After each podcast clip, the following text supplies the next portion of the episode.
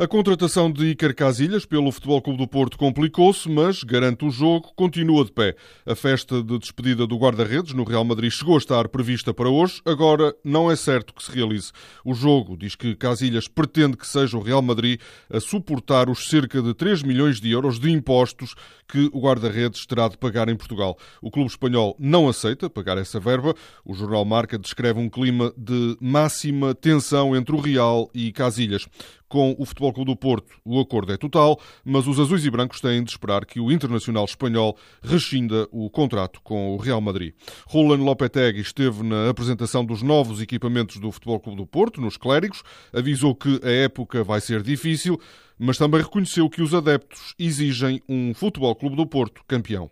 Os jornais garantem que Gutierrez está muito perto do Sporting, o colombiano que joga no River Plate era também pretendido pelo Corinthians. O clube brasileiro anunciou ontem que desistiu do negócio.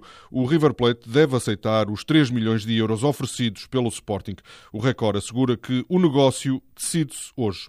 Marco Silva disse em Atenas ao jornal A Bola que foi um orgulho treinar o Sporting e que não saiu magoado sobre a nova etapa no Olympiacos. Disse que quer ganhar tudo a nível interno e ir longe na Liga dos Campeões. O Benfica está perto de fazer um importante encaixe financeiro. A Bola e o Record adiantam que o Mónaco vai mesmo pagar 15 milhões de euros por Ivan Cavaleiro, um jovem formado no Seixal que nunca se chegou a afirmar na equipa principal. Na última época esteve emprestado ao Deportivo da Corunha. Olá John é pretendido pelos ingleses do West Ham. O Benfica, que apenas detém 50% do passe, admite vender o extremo holandês por 12 milhões de euros. Em entrevista ao jornal A Bola, Jonas diz que o plantel está a assimilar depressa as ideias de Rui Vitória. O avançado brasileiro garante que, com o um novo treinador, o Benfica vai lutar pelo tri. No Mundial de Futebol de Praia em Espinho, Portugal estreou-se com uma vitória por 4-2 sobre o Japão.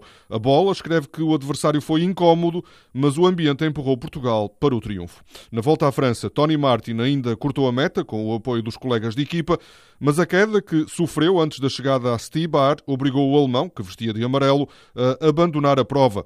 O novo líder é Chris Froome. Rui Costa continua com um atraso de 4 minutos e 10 segundos. O destaque na capa do jornal Marca não é esta sexta-feira um futebolista ou treinador. Garbinha Muguruza é a primeira espanhola a chegar a uma final em Wimbledon nos últimos 19 anos. A marca escreve na primeira página que brilha uma estrela. Muguruza, de 21 anos, vai encontrar na final Serena Williams. A norte-americana eliminou Maria Sharapova. Nas últimas 17 vezes que se encontraram, ganhou sempre Serena Williams.